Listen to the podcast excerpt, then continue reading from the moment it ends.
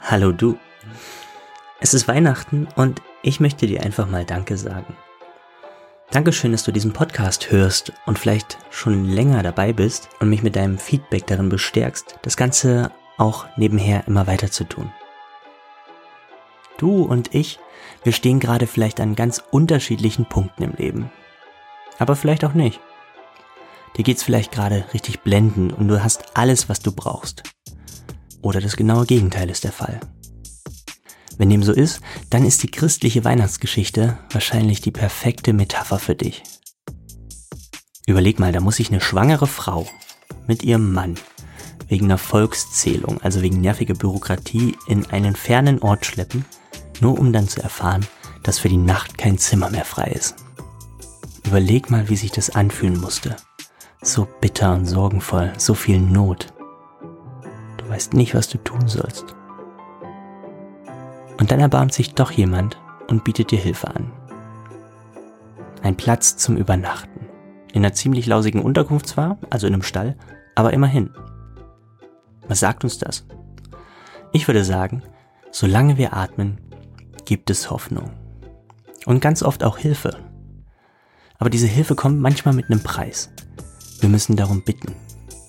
Ja, auch du und ich, wir dürfen um Hilfe bitten, wenn es uns mal nicht so gut geht im Leben. Und weil man sich zu Weihnachten immer ja auch was gegenseitig wünscht, so wünsche ich dir deshalb den Mut, um Hilfe zu bitten, wenn du sie mal brauchst. Du verdienst sie, glaube mir. Was wünsche ich dir noch? Ich wünsche dir zu diesem Weihnachtsfest, dass du für dich mal einen stillen Moment findest zum Inhalten. Ein Moment, in dem du dir bewusst werden kannst, wie verrückt und wie wunderlich und wie gut es eigentlich ist, dass wir am Leben sind ich meine, das ist ein Geschenk.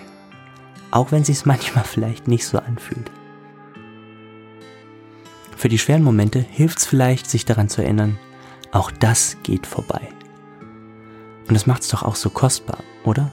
Ich meine mal ehrlich, wir wissen doch gar nicht, ob wir in einem Jahr noch mit den Menschen zusammen Weihnachten feiern können, mit denen wir dieses Jahr feiern, die uns am Herzen liegen. Keiner weiß, wie viel Lebenszeit uns vergönnt ist.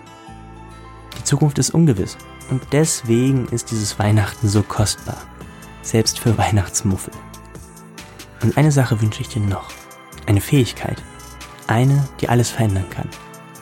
Die Fähigkeit des Vergebens und Verzeihens.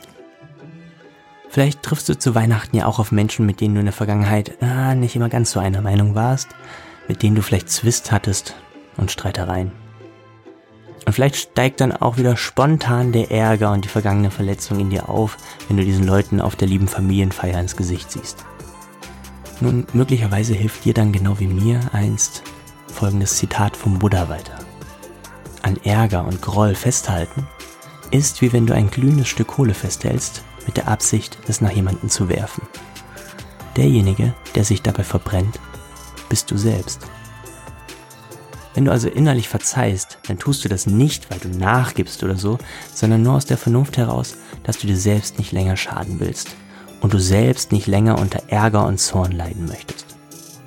Statt auf Dinge zu schauen, die euch entzweien, kann es helfen, den Fokus mehr auf das zu lenken, was euch verbindet. Das ist ein Blickwinkel, der uns in diesen Tagen, glaube ich, allen sehr, sehr gut zu Gesicht stehen würde. Meine Liebe, mein Lieber, ich wünsche dir lebendige und frohe Weihnachtsfeiertage. Bis bald.